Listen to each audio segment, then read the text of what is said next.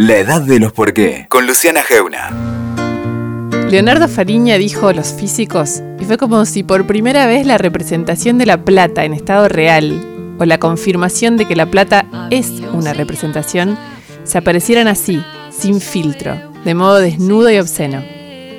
A partir de ese día, cuando Fariña, para ser más explícito todavía, dijo también hasta cuánto pesaba la plata, y se equivocó, fue como si se destapara algo, se abriera una puerta, no solo de la corrupción, sino de lo rotundo de los billetes, de lo complejo, vueltero y tabú que es el asunto de la plata, de la guita, como le dice Silvio Santamarina, un gran periodista, lúcido y divertido, en el libro que acaba de editar. Se llama La historia de la guita y habla de todos nosotros. Hoy, en la edad de los por qué, hablemos de plata. Yo gasto 10 mil pesos por mes, mi señora lleva las cuentas, pero imagínese, yo soy el ministro de Economía. Necesito 450 mil pesos para mañana, sin falta. Usted va por la calle San Martín donde está la casa de cambio está todo el país parado frente a las pizarras. Entran todos en patota. Y uno dice, deme 3 dólares. Y otro dice, deme 4 dólares. Y otro dice, deme 8 dólares. Todo no se compra, todo no se vende. ¿No me te importar? ¿Yo? ¿Yo qué sé de eso?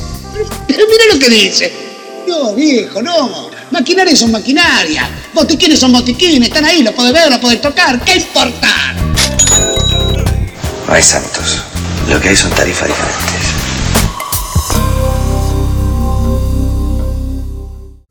Estoy sentada con Silvio Santamarina, es editor ejecutivo de la revista Noticias y acaba de publicar un libro como mínimo excéntrico que se llama La historia de la guita.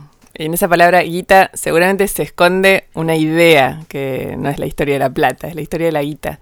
Además es un amigo, Silvio, esto lo voy a contar, así que vamos a tener una charla muy en confianza. ¿Cómo va? ¿Cómo estás? Muy bien. Gracias por invitarme. No, en serio.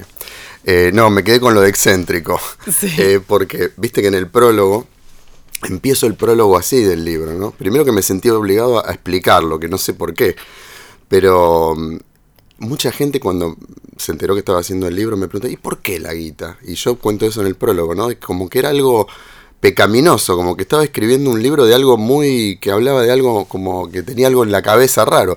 Y la verdad que mm, yo no les contesté para no ponerme mal, pero yo decía, el libro precisamente es por esa pregunta. O sea, la pregunta de por qué la guita, este libro va a buscar esa, esa pregunta, ¿no? Yo, en principio, la sensación que tengo es que los argentinos quizá hablamos mucho de plata, pero no hablamos en el lugar correcto o en el momento adecuado. Y eso es un poco como el espíritu que hay detrás del, del libro, la intención que hay en el libro. Ahora, el libro es anécdotas para Sí. divertirse, digamos. Y a partir de esas anécdotas divertidas, disparar una reflexión, digamos. No es un tratado, no es un ensayo, nada. Pero lo que hay detrás es eso, ¿no? Es eh, poner sobre la mesa una conversación distinta sobre el dinero, digamos. Te, hago, te doy un ejemplo. Sí. Libros como estos en el mundo anglosajón hay muchos. Que Este, porque la, la diferencia, a mí me gusta, para mí el que introdujo así de un modo casi eh, como explícito, como si fuera algo Sí. sexual, el tema de la plata, es Fariña cuando dijo los físicos y dijo cuánto pesan. Exacto. De repente hablaba de algo que es cotidiano, eh, que es el tener plata en la mano, como con una entidad eh, medio pornográfica. El libro busca, rastrea la, la- eso, la, la, Lo la parte física Bueno, de la plata. Sí, eh, se justamente yo siempre digo, este no es un libro de economía, yo no soy economista, soy periodista, ni, ni, ni tiene la intención de ser eh, un, un libro económico, para nada, todo lo contrario, justamente. Este, es cultural y lo que busca es el, o sea, las anécdotas, las historias nuestras reales de cada uno con el cash. Buscando en el, en el origen de la historia argentina, digamos, ¿no?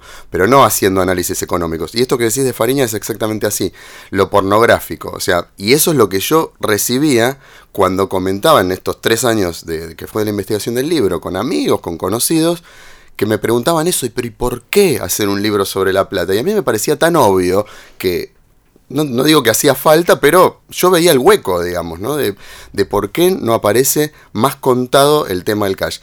A mí lo que me da pena a, lo largo de la investigación del libro, esta, esta investigación coincidió, porque la verdad que no fue disparada por eso, y yo lo cuento en el prólogo, coincidió con todo este show pornográfico de los bolsos de López, la guita de Baez, bueno, todos los bolsos de guita que fueron apareciendo por todos lados. Y se volvió como un tema muy presente el, el- el tema del libro, ¿no? Paralelamente, yo, hasta lo hablábamos en la editorial, cómo iba creciendo el tema, cuando en realidad este es un libro, digamos, que trata de anécdotas históricas del siglo XIX, básicamente. Eh, pero me- a mí lo que me da pena es que esta conversación más explícita sobre la guita cash aparece, como vos decís, de manera pornográfica porque está muy asociada a la corrupción zarpada de la Argentina. Y eso es lo que yo, si bien obviamente está lleno de anécdotas de corrupción el libro, el libro no es un libro sobre corrupción porque creo que la conversación que yo quisiera desatar con el libro no es solo sobre cuestiones de corrupción y transparencia. Eh, por eso te hablo del mundo anglosajón. Me parece que lo que tenemos que hablar más explícitamente sobre el dinero no es solo en, términos de corrupción, es hablar sobre el dinero. Hay un- una, una conversación que yo recuerdo siempre, una discusión que hubo pública, vos te acordarás perfectamente, cuando se dio un debate en los 90 por cuando se supo el sueldo de Caballo. No sé Sí. si recordás, creo que eran 10 mil pesos. 10 mil 10.000 pesos eran que equivalían a dólares. Sí, Vos no sé si te acordás que se armó toda Sí, una discusión. aparte se lo dijo a los jubilados, si no me acuerdo mal. Claro, claro. Estaba el tema de los jubilados, que en ese momento hacían mucho movimiento callejero, qué sé yo. Y ahí, ese es el punto. O sea, eh, es como que la- en la Argentina todos queremos hacer como que no necesitamos el dinero, o tanto dinero, y después por abajo de la mesa cada uno se lo resuelve a su manera, como una cosa muy pecaminosa. Pero el dinero, digamos, ya te digo, no de la corrupción, de lo que cobra un ministro. Un- el sueldo de un ministro no es corrupción, el sueldo de un ministro es algo que debería discutirse, y en todo caso me parece bien discutir si es más, es menos, pero no ese... De hecho, llevó años que sea público el- esa cifra. y además, recuerda años. que eh, por debajo de esa conversación estaba la causa, que creo que todavía tiene vigencia o tuvo resolución hace poco, de los sobresueldos a esos mismos ministros. Pero son dos caras de la misma moneda. Como no se puede blanquear que determinadas actividades o todas tienen ciertos niveles de, de expectativas de, de- de ingresos, bueno, hay que hacerlo por abajo en la mesa. Y me parece que esa. Y lo resolvemos así los argentinos. Es como que decimos. Todo lo políticamente correcto con respecto al dinero, yo no lo necesito, el, funcionario tiene que ganar poco, el juez tiene que ganar poco, el, todo el mundo esconde lo que tiene y después por abajo cada uno se la arregla.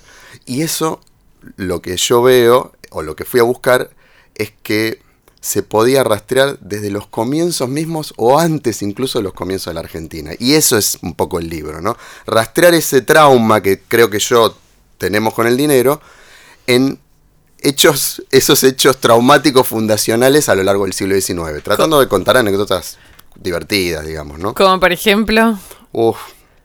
Para, hay, No, un, hay un mira, hecho, te ahora vamos a Lo de los próceres, por ejemplo, A en ver. general, que el tema de que nosotros valoramos a los próceres, uno de los primeros eh, atributos que le tiramos a un prócer para decir que es bueno es que murió en la pobreza, ¿no? Que Sí. murió en la miseria, es como que ya está garantizado. Eh, no es garantía ni siquiera de que haya sido transparente ese prócer porque murió en la miseria. Te, doy un caso que mucha gente se va... eh, yo traté de, ir a un lado y otro de la grieta, ¿no? Pero te doy un caso porque es el que me parece más fácil de entender. Rosas. Bueno, Rosas tiene una eh, vejez problemática en su exilio británico, no tiene guita y se murió reclamándole al Estado un montón de propiedades y una fortuna. Ahora, una parte importante, muy importante esa fortuna, se hizo durante todos los años que él fue autoridad, que él fue gobierno. No sé si me explico. Entonces, y después, cuando vino un gobierno de un signo contrario, le confiscó todo en la justicia. Bueno, entonces, esa pobreza, ¿es una pobreza porque en realidad esa persona nunca pensó en el dinero o porque lo perdió en el medio del fragor de la política y los negocios? ¿Se entiende lo sí. que digo? Entonces, que, que mueras pobre no te hace un, un patriota que nunca te interesó el dinero. Hay muchas de esas historias así. Este, así que ese, eso con, con respecto a los próceres. Y que y Argentina lo- lo- nos lo enseñaban en la escuela primaria, yo creo, el hecho de que Argentina viene de plata, digamos, de Argenta de plata.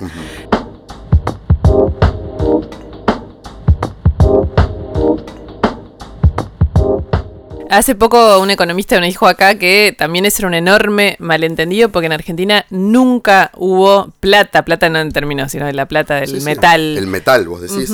Sí. Bueno, eh, claro, eso es otra cosa muy divertida que nosotros nos llamamos argentinos, pero desde siglos antes de que existiéramos, porque, bueno, había un- un- el poeta del barco Centenera ya había hablado de, de argentinos por, justamente por el tema del Río de la Plata. Eh, estaba esa, esa, esa este, ilusión de que el río de la Plata llevaba a, un- a una fuente de plata que no estaba precisamente donde se suponía. Eh, la plata venía básicamente, la, la plata real física con la que, con la que hacíamos, teníamos las monedas, venía de Potosí.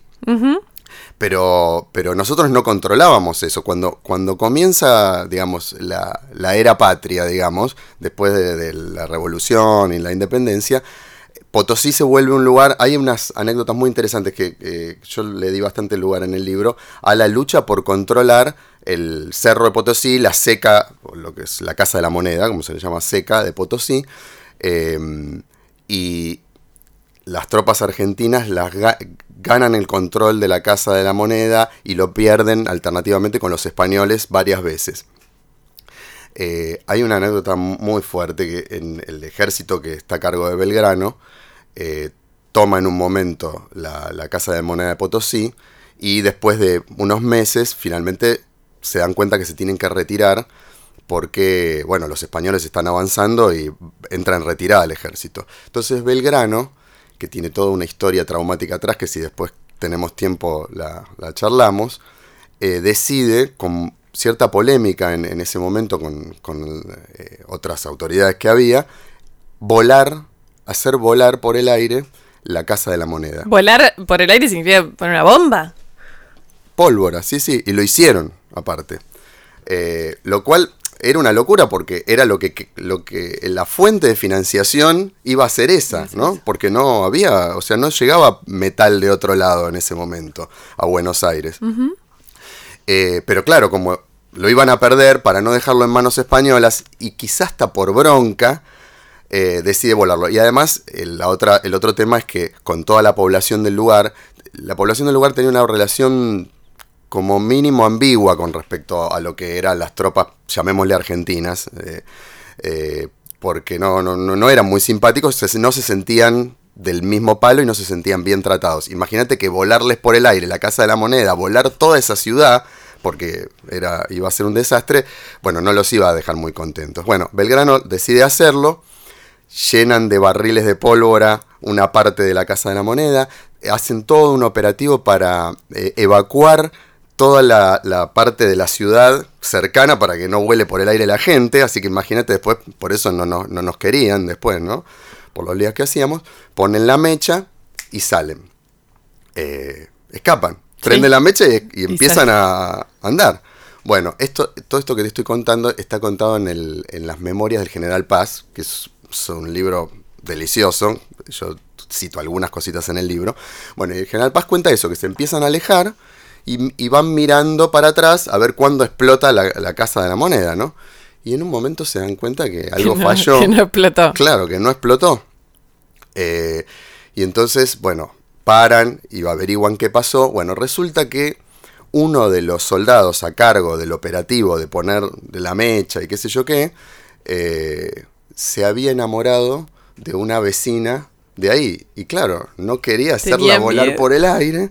Y entonces, a último momento, frustró la operación. Y ese es uno de los fracasos de Belgrano, uno de, lo- de los tantos, según eh, Alperín que sacó una biografía muy linda y muy corrosiva antes de morirse, este, sobre Belgrano, que él tira una polémica muy fuerte, que Belgrano es un prócer, o sea, muy bueno, pero con muchos fracasos. Ese es uno de los tantos, que no pudo volar la Casa de la Moneda, cosa que también es discutible si lo tenía que hacer, ¿no? Fue por amor no por plata igual, ¿no? Bueno, que no la pudo volar. Exactamente. Y eh, Clorindo Testa, eh, mucho, bueno, hace, hace unos años, pintó eh, esa voladura. Que no fue. Claro, como para reivindicar este, al prócer, digamos. Así que bueno, quedó una, una historia linda. Pero es, es, así comienzan nuestras historias con La Plata, de, de encuentros y desencuentros. Sí, igual cuando hablabas me, me llamaba la atención de alguna manera esa línea de volar la Casa de la Moneda y, y lo protagonista que es, yo no sé si en la vida de otros países la Casa de la Moneda es tan protagonista de su realidad política como lo fue, por lo menos entre nosotros, eh, digamos, con, las causas de Vudú, el Chicone y, la, producción de La Plata como si fuera un estigma eh, que nos persigue la moneda. Pero cuando te fuiste tan atrás, pensaba, eso, ¿cómo fue la constitución de nuestra de nuestro billete, de, del, del- del papel, que también cambió de nombre y de forma y de color y de valor tantas veces. Pero ¿qué dice ese billete de nosotros? Si ven la contratapa dice la guita, la plata, el dinero, la moneda, cash, efectivo, contante y sonante, taca taca, filo, en mano, vento, mosca, tarasca, billulla, tela, mango, las infinitas maneras que tenemos en Argentina de decirle a los billetes. ¿Cómo constituimos nuestros billetes? ¿Y qué dicen nuestros billetes de nosotros? Eh, mira, vale la pena aclarar una cosa en, en- cuando comienza la patria, eh, no solo en, en- el territorio argentino, sino en general, los billetes todavía tenían eh, mucha desconfianza por parte de la gente, mucha más que ahora, en todo el mundo. O sea, hasta ese momento se usaba básicamente monedas. Sí. Eh, los billetes eran algo medio porque son ¿qué es un billete? Un Bueno. billete es un pedazo de papel que te promete algo. Y eso en esa época no, no convencía mucho a la gente. La gente quería monedas. ¿Por qué? Porque las monedas son de metal. En ese momento, ahora son un metal que tiene poco valor, pero en general las monedas eran de oro y plata. Plata, Entonces claro. vos, más allá del sello del gobierno que tenían, de la cara del rey que tenían, o lo que fuere, vos tenías un pedazo de plata, un pedazo de oro en el bolsillo, este, que era universal ese valor y era un valor que no se devaluaba. Más allá de las fluctuaciones que podía tener el precio del oro, de la plata, lo que sea, había un valor intrínseco, lo que se llama intrínseco. El papel es una promesa y bueno, nosotros empezamos con promesas porque justamente nuestro acceso a la plata como metal, eh, por esto que te contaba de Potosí, Sí. estuvo restringido desde el principio porque quedó en manos españolas, después quedó en manos bolivianas, digamos, cuando se independiza Bolivia, y adiós. O sea, obviamente entraba, como nos pasa ahora, entraba a través de las exportaciones el metal precioso. Sí. Pero eso ya es restringido porque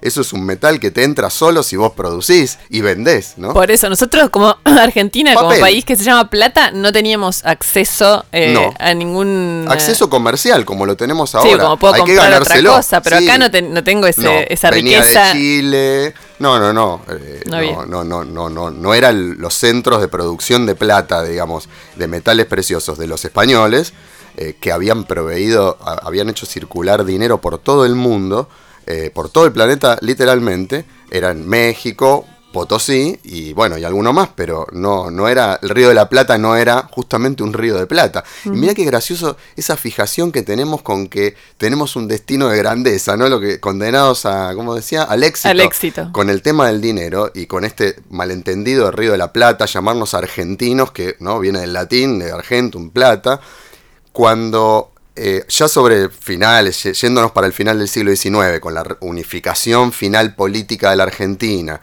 donde ya tenés una capital federal que está, que es la capital de todo el territorio, básicamente, después de muchas guerras civiles, hasta ponerse de acuerdo con eso, la capital, lo que es la ciudad, se separa finalmente de la provincia de Buenos Aires, Sí. ¿no? Porque ahí ahí ya no son lo mismo, hasta es hasta fines del siglo XIX, capital y la, era todo el Buenos Aires, digamos, ¿no? Bueno, entonces se separa la capital que le pertenece, digamos, a todo el país en un punto.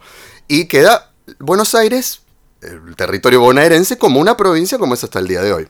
Necesita entonces su propia capital. Sí. Tiene que fundar su capital porque ya no tiene... Bueno, ¿cómo le pone? La plata. La plata. ¿Qué plata? La plata. Después de un siglo que nos dimos cuenta que no, que nos Que llamábamos argentinos y no teníamos plata, el metal, le ponen la plata. Yo hace poco repasando el libro, cuando lo tenía que corregir, volví a ver ese datito que lo había escrito hace dos años y medio, porque eh, justo era una de las primeras cosas que escribí. Digo, pero estamos locos, ¿por qué la plata? ¿Otra ¿Encontraste vez? alguna explicación de por qué no, no, la, verdad que no la busqué. Porque, ni siquiera da el río de la plata, la plata. No sé, la verdad que no la busqué. Porque, pero ni siquiera es una ciudad de río, que decís está al borde del río de la plata. Supongo que debe, la verdad no, debe tener que ver con el plata. O sea, viste que seguimos con el, mercado del plata, seguimos con el plata, nos encanta esa el, río platense, le damos mucho a eso y la verdad que si algo no tuvimos es plata. este, bueno, teníamos, como te digo, obviamente por exportaciones y todo, pero es como nos pasa ahora, sigue siendo muy difícil. Entonces vivimos a papel. Sí. Eh, y bueno, y en ese, ese tema nos costó mucho, fue muy traumático el tema del papel, porque el papel lo que tiene es la promesa de que eh, para que el papel fuera aceptado, esto que yo te contaba de que eh, en esas épocas eh, la gente quería monedas, el papel tenía que prometer metal. Eran promesas de metálico, como una, es una en convertibilidad. Dólar, exacto, en vez del dólar, en vez de tener dólares en el... Era eso. Era eso. Era plata, después ya más avanzado el siglo XIX era el oro, y eran promesas de que vos ibas a poder retirar la plata. El, la plata, digo, el, metal, digamos el metal. Eh, en algunos momentos, esto fue fluctuante, en algunos momentos de la historia efectivamente esos billetes eran casi vales de depósitos de metal, donde vos podías ir a retirar efectivamente metálico, y muchos otros momentos eran fantasías, donde en realidad si ibas se armaba la famosa corrida bancaria, donde en realidad no había mucho oro, mucha plata en los bancos que emitían esos billetes. Entonces, bueno, se armaban esos este, embudos donde volaba por el aire el, el valor de ese billete, ya nadie lo quería porque ese billete era puro papel que no significaba nada. Este, eso empezó desde chiquitos. Desde chiquito, por eso, eh, ¿cuánto dice de nosotros nuestros billetes? Digamos, vamos a escuchar, son, son audios que ya son culturalmente simbólicos para todos los argentinos, los de Tato Ores. Vamos a escuchar dos, el de Tato eh, sobre la evaluación y el de Esperando la carroza hay que tener plata. Em, porque te quiero preguntar eso sobre qué dicen de nuestra autoestima, nuestros billetes y qué creemos de nosotros mismos. Hay, que reducir el gasto público, hay que laburar más, hay que invertir en IPA. Mientras tanto, quiere que le diga una cosa, mire, este peso, moneda nacional, le arrancaron dos ceros con este otro peso, ley 18.188. A este le arrancaron cuatro ceros con este otro peso argentino. Y como siento fue a poco, le sacaron tres ceros más con este peso, con este austral. O sea que estirparon le estriparon nueve ceros a este pesito de acá adelante. Como este, mira, este austral equivale a mil millones de pesos moneda nacional. Y como en aquel entonces se compraba con 83 pesos moneda nacional, un dólar, este austral equivale a 12 millones de dólares. Lo cual parece un chiste si no fuera una joda grande como una casa. Nosotros no estamos invitados. Hay que tener plata para que lo inviten a uno. Eh, la última frase, la de Tato, es perfecta. Ah. Pero la última, nosotros no estamos invitados, hay que tener plata para que lo inviten a uno. Eh, es de las realidades sociales más concretas que no es Argentina, es universal. Total. Yo creo. Sí, sí. Eh, me, me, me, preguntabas de, nuestros, de nuestros billetes. Autoestima, el tema de, la autoestima. y los billetes. Bueno, te cuento una anécdota que me parece clarísima de el primer tropiezo de la autoestima que quizás es algo azaroso en realidad, pero, pero bueno, es muy claro. ¿Cuál es el primer prócer que aparece en los billetes argentinos? El primer, ¿en qué año, ¿De qué año estamos hablando? 1827. Primero, se imprime un billete. Siempre vinieron con próceres. No. ¿Sí? ¿No? Exacto. ¿Con qué venían? Primero, claro, en esa época no teníamos próceres. Por eso. Eran, eran funcionarios claro, totalmente atravesados por muchas grietas, muchas más que ahora, mucho más complejas. aparte, los íbamos matando a los próceres, ¿viste? Y, el que no se exiliaba, con lo cual no era momento de poner gente en los billetes. Porque además, te recuerdo esto que decíamos recién, era muy cuidadoso el, pensamiento que vos tenías que tener como, como autoridad, como gobierno, de qué mensaje dabas con un billete, como decíamos, con un pedazo de papel que tenía que hacer creer a la gente que era valioso. Entonces, si ibas a poner un, entre comillas, prócer de un tipo que se exilió, que la mitad de la Argentina lo quiere matar, o, O la bueno, otra mitad no lo conoce. eh, Imagínate, o no lo conocen, no, no era muy válido. bueno, los próceres aparecen ya bien entrado la segunda mitad del siglo XIX, aparecen los próceres argentinos. Pero, pero, hay un prócer importantísimo que sí está en los primeros, primerísimos billetes de papel argentinos, que es este que yo te digo, época de Rivadavia, ahí a punto de Rivadavia de renunciar, que es George Washington. George Ese es Washington. el primer prócer que aparece en los billetes argentinos, el gran emblema del dólar, digamos. Pero, ¿y ¿no? por qué? Era el primer presidente norteamericano. Baby, ¿por qué? ¿Por qué? Porque nosotros no teníamos en ese momento eh, técnicamente las posibilidades de imprimir billetes de alta calidad. Se imprimían algunas cosas, pero eran de baja calidad. ¿Cuál era el, el problema de la baja calidad? Por un lado, el aspecto que eh, redundaba en contra de esto que decía de la De la credibilidad. credibilidad. de estoy ten- me estoy poniendo en el bolsillo algo valioso. Bueno, era un papelucho que aparte, los, vos sabés que los billetes tienen mucho problema con la circulación, se desgastan Sí. al, al día de hoy, todavía se trabaja mucho tecnológicamente con eso. Eh, se hace en papel picado. Eso por un lado. Pero lo más importante es que había mucha falsificación. Yo registré en la investigación por el libro mucha falsificación desde, desde el- ya los españoles, desde la época eh, colonial y durante todo el siglo XIX, mucho, nos gustaba mucho falsificar. Con billetes malos, de muy baja calidad y, y los diseños muy rústicos, es muy fácil. Muy fácil. Claro, se, se imprimen acá y en, en- en la otra cuadra los imprimo igual y tengo billetes. Tengo mi propia maquinita de hacer billetes como soñaba Voodoo, Sí. como dijimos antes. Siempre el sueño de tener la propia maquinita de hacer de billetes. Entonces, en un momento dijeron, bueno, hay que encargarlos afuera, donde había más tecnología, estaba más desarrollado. Se encargan, eh, uno de los lugares principales donde se encargó durante mucho tiempo, se, se han encargado a Europa, pero en Estados Unidos. Ahí estaba bastante desarrollado ya para esa época. Se encargan a una casa, concretamente estos billetes, estos pesos, a una casa en Filadelfia. Eh, ahí uno de los eh, de- que descollaba en la, en la industria imprentera en Estados Unidos era Benjamin Franklin, que también aparece en los billetes argentinos, en esa misma serie de billetes argentinos. ¿El que más valía cuál era? ¿El de Washington o el de Ah, Franklin? ¿No te mataste. No, pero yo creo que Washington estaba en casi todos. ¿eh? No, eh, Ah, era como. sí, cambiaba sí. el número, pero Washington Sí, estaba ahí. Sí, yo creo que estaba en casi todos. Eh, porque hubo desde un peso hasta mil pesos. Pero algunos ni siquiera llegaron a salir a la calle. Bueno, ¿qué pasó? Se encargó rapidísimo. De hecho, lo encarga un banco en Argentina y cuando los billetes llegan, ese banco ya había cerrado. Porque bueno, la economía está, era así, era una cosa a los tropezones. Y los termina agarrando el nuevo banco. Y bueno, y les pone sellos, aclara eh, a mano. Y claro, y lo usa el nuevo banco porque ya se habían comprado. Se encargan a Estados Unidos y entonces se le dice, por favor pónganle caritas.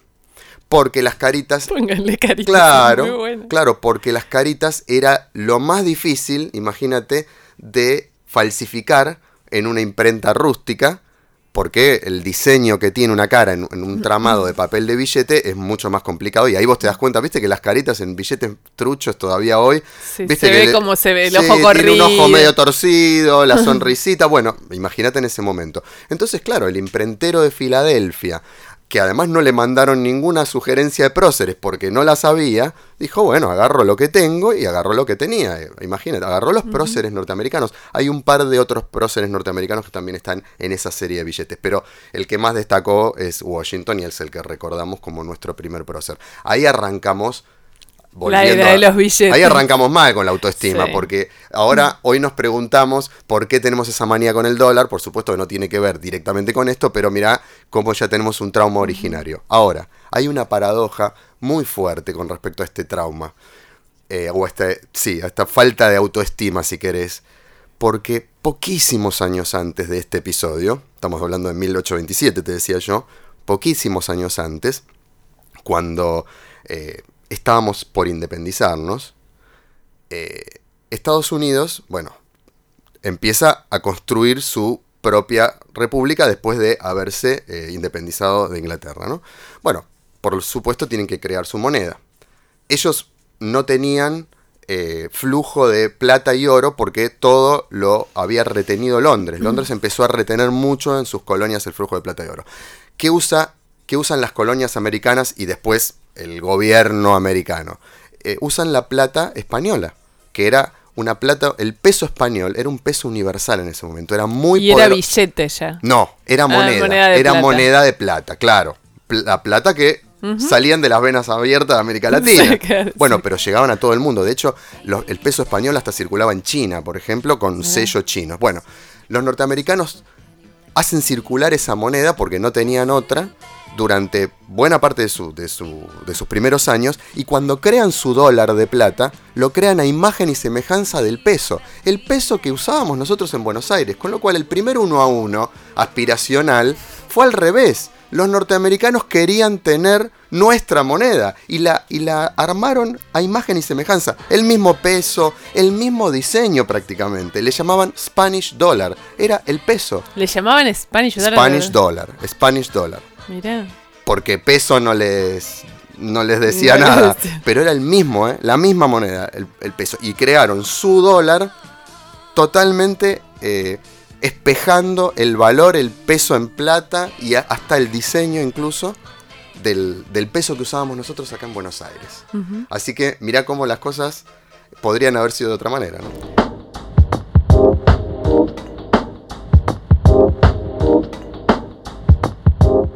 Mientras hablaba pensaba como que tenemos dos síntomas.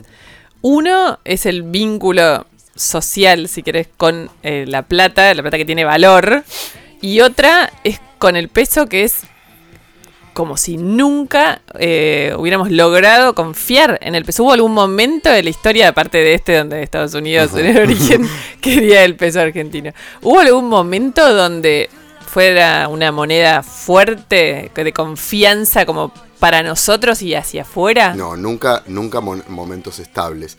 Eh, ahí hubo siempre un debate de lo- los intentos de hacer fuerte el- lo que ya se después fueron los billetes, porque cada vez más empezó a circular el billete, no solo en Argentina, en la economía en general en el mundo. De hecho, la, la revolución, eh, la- la- las guerras de, de independencia norteamericanas se financian con billete, no con, porque ellos también tenían el tema del faltante metálico. No, eh, siempre se intentó, las autoridades argentinas iban intentando cíclicamente respaldar, como hizo Caballo con la convertibilidad en dólares, respaldar con metálico las emisiones de billetes. Eh, lo que se empezó a hacer avanzado el siglo era básicamente pedir préstamos, básicamente a Londres y alguna que otra casa europea, pero básicamente a Londres, pedir préstamos en oro, depositarlos en los bancos y convertirlos en el respaldo de estos billetes representan este respaldo. Ahora, eso siempre saltaba por el aire, ¿por qué? Porque se emitía, se iba emitiendo Se fabricaba más billetes de cada lo que vez más, cada vez más respecto del respaldo en metálico que teníamos. Y además, ese metálico iba saliendo, porque si era convertible, alguien te lo tenía que convertir. O sea, si vos querías, supuestamente tenías que poder convertirlo. Igual que lo que pasó con el dólar en los 90, que vos tenías la cuenta en pesos, pero si querías la podías pasar a dólares con, en el cajero automático. Pero si querías, vos podías retirar los físicos de dólar. Vos Sí. podías retirar tus billetes en dólares. Ahora, todos sabíamos que si, re- si todos se nos ocurría ir a retirar los dólares que estaban guardados en el Banco Central para respaldar esa convertibilidad, volaba por el aire. Volaba por el aire. Bueno, lo mismo. Entonces, había mucha fuga de capitales, se iba retirando... Hola, el- ¿qué tal? Fuga de capitales No, es un problema que 100%, tenemos. Que 100%, tenemos. en barcos, a Montevideo se iban. eh, ¿Esto de qué, de qué año estamos hablando? Nada, lo- los primeros años de la Argentina. Las primeras décadas de la Argentina estamos La hablando. gente agarraba los siguió. billetes y se los llevaba en barco. Lo- el oro. El oro. Cambiaba. Se llevaba el oro del banco, que era el respaldo, los dólares Tengo- de ahora. Y se le llamaba en general peso fuerte. El, el nombre que más circuló en los billetes que eh, te indicaban que tenía un respaldo era el peso fuerte. Claro, yo tenía el billete peso fuerte, pero por las dudas, dame dólar, dame, dame, Dame- oro. dame oro. Que hoy, diría, hoy diríamos dame dólar. Hablamos, hablame en dólares. Bueno, en esa época era hablame en oro, hablame en oro y cíclicamente se iban agotando las reservas en oro, fugaban esas reservas y los papeles quedaban en nada. Y, y estaba el debate de si los que estaban más por el lado, del, digamos, por del bando de la convertibilidad y entonces ponerse duro con los gastos públicos y con todo y decir, no, los billetes tienen que re- eh, reflejar un respaldo en, en metálico sí o sí, pero eso es recesivo porque no nos alcanza para todos, o los que decían, no, hay que emitir y emitir, emitir, porque el papel es solo eh, un lubricante de la actividad económica y hay que emitir y listo. Eh, y después cuando se deprecia, eh, emitimos un nuevo billete y ya está. San Martín era uno de los que abogaba por la impresión de papel Era- al- a lo pavote en función de si necesito la plata, hay que imprimir.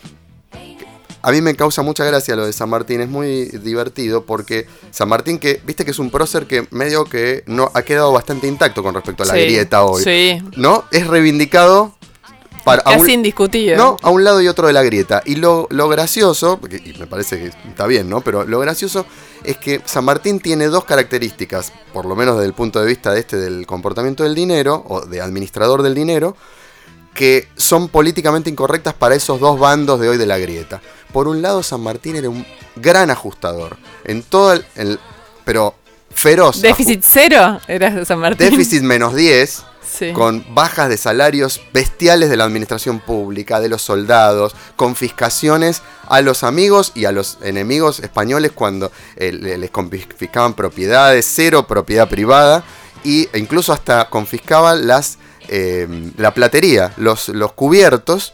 eh, los usaba para, para tener plata, o sea, plata metálica.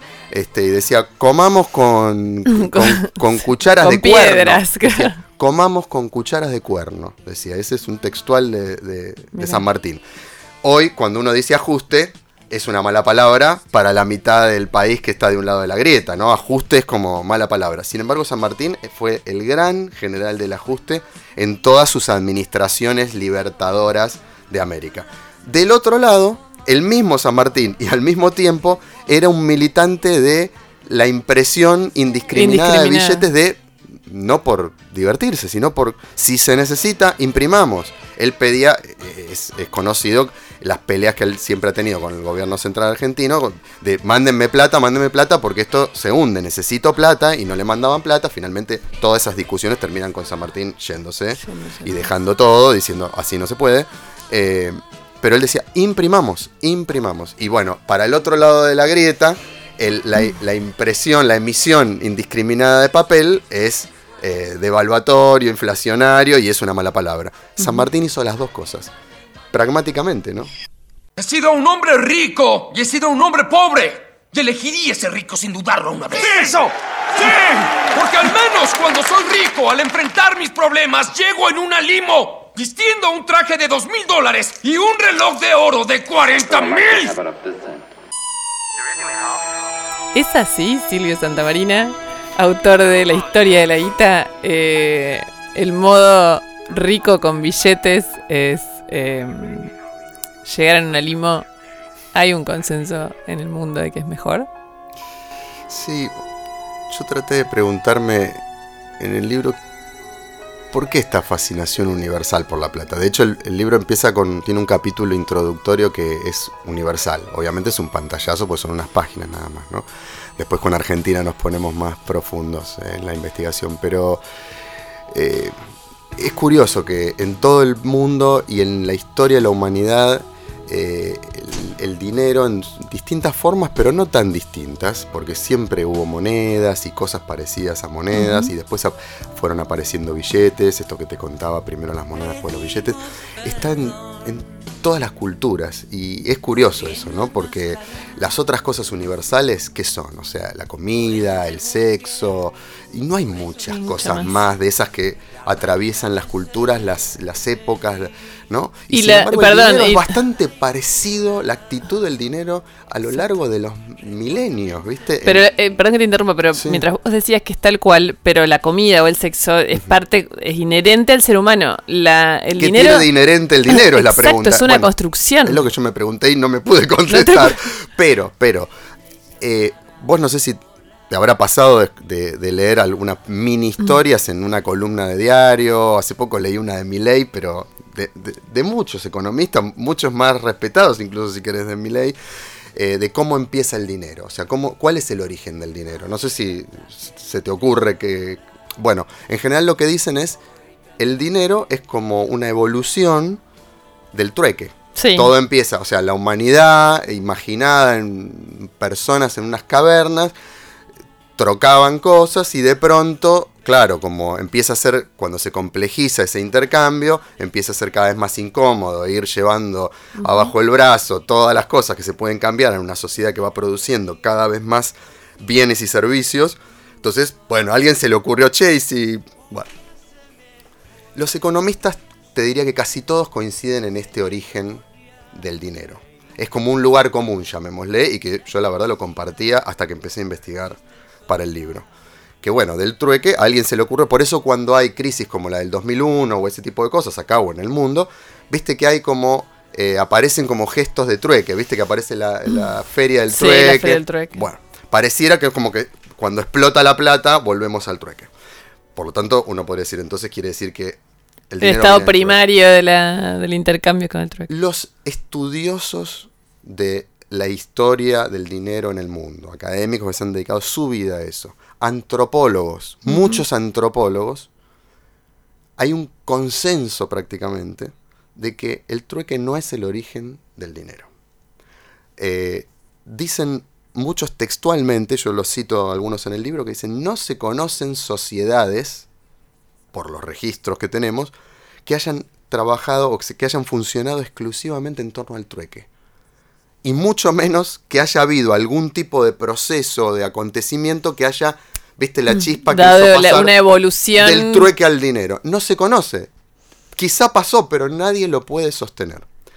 Eh, eh, lo que se suele ver cuando se va para atrás es convivencia entre trueque y dinero, cosa que lo vemos al día de hoy. Sí, en el mundo de los medios está la institución del canje, y no solo de los medios, o sea, las empresas canjean con otras empresas servicios, cuando hay crisis quizá lo hacen un poquito más, ¿viste? Refuerzan la institución canje de servicios, yo te doy, pero eso no hace que desaparezca el dinero. Es más, si desapareciera el dinero, volamos todos por el aire, o sea, se, in- se, Se de- desintegra el funcionamiento desintegra, de la- claro, del mundo. Se paraliza, se, paraliza, el sistema, eso quise decir.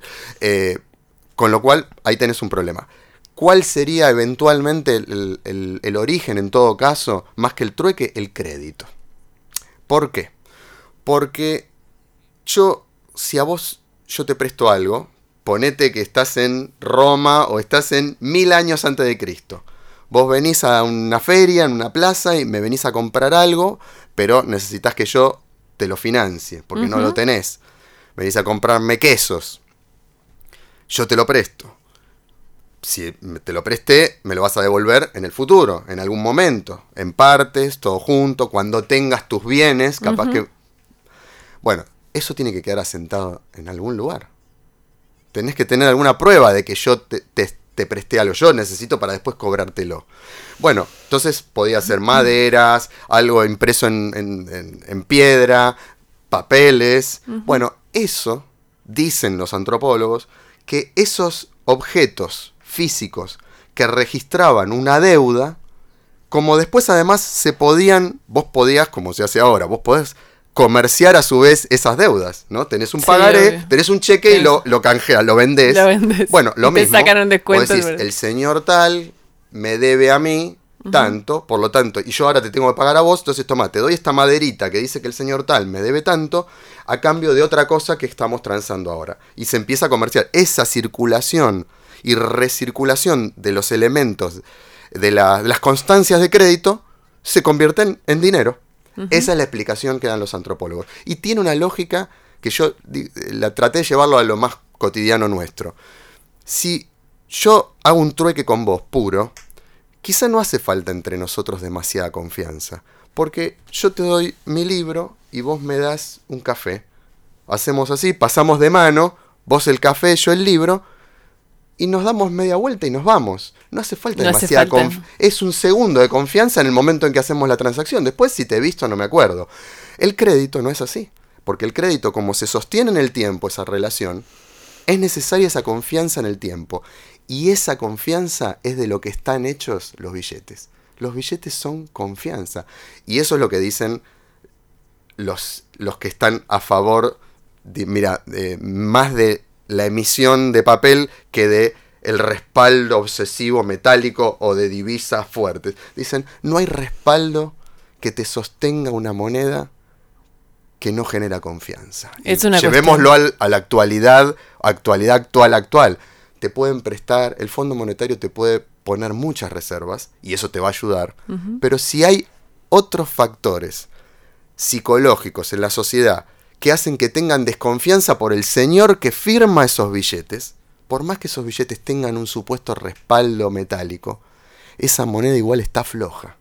Y eso es el tema, el misterio que tiene el dinero. El dinero es algo más que su valor intrínseco. Incluso durante buena parte de la historia, esto que yo te contaba, que la gente eh, comerciaba, en- vivía en monedas, y las monedas eran de oro, de plata, de plata, o sea, tenían valor intrínseco, más allá de si las Sí, sellaba sí. el rey o el emperador o lo que fuere, de todas maneras, había un valor, no era lo mismo lo que pesaba esa moneda en oro que su valor real. A veces tenía hasta más valor que su peso en oro, y a veces menos. Y esa fluctuación no era solo por el valor del oro o de la plata, cómo, lo que costaba producirla, era por la credibilidad de esa sociedad, de ese liderazgo de esa sociedad. O sea, hay algo que es como una bandera un billete. Al final- Por eso las caritas, las debates de porque el- ahora el macrismo le puso lo- los animalitos, por eso hacemos tanta bulla con qué le ponemos a los billetes. Porque es, es más que un valor, Al final es una cuestión de fe. es una cuestión de fe. Exactamente, por eso es tan universal. La historia del capital es no una cuestión podemos de vivir fe. sin fe. Es la fe, en vez de la fe que podemos tener más individual, porque obviamente el dinero, si estás encerrado en una pieza toda tu vida lleno de dinero, No claramente no te sirve, claramente no te sirve. Es la fe que tenemos en la sociedad, en, en los demás, en nuestra relación con los demás. La, la fe más tradicional, digamos, Es religiosa, la, es la religión más la masiva religión de la íntima, humanidad. La religión íntima es yo y Dios, yo y el misterio del universo. La otra religión es el dinero, porque es la fe que tengo de que tenemos algo en común. Es eso el dinero. Gracias. No, a vos. Escuchaste La Edad de los Por qué con Luciana Geuna. WeToker. Sumamos las partes.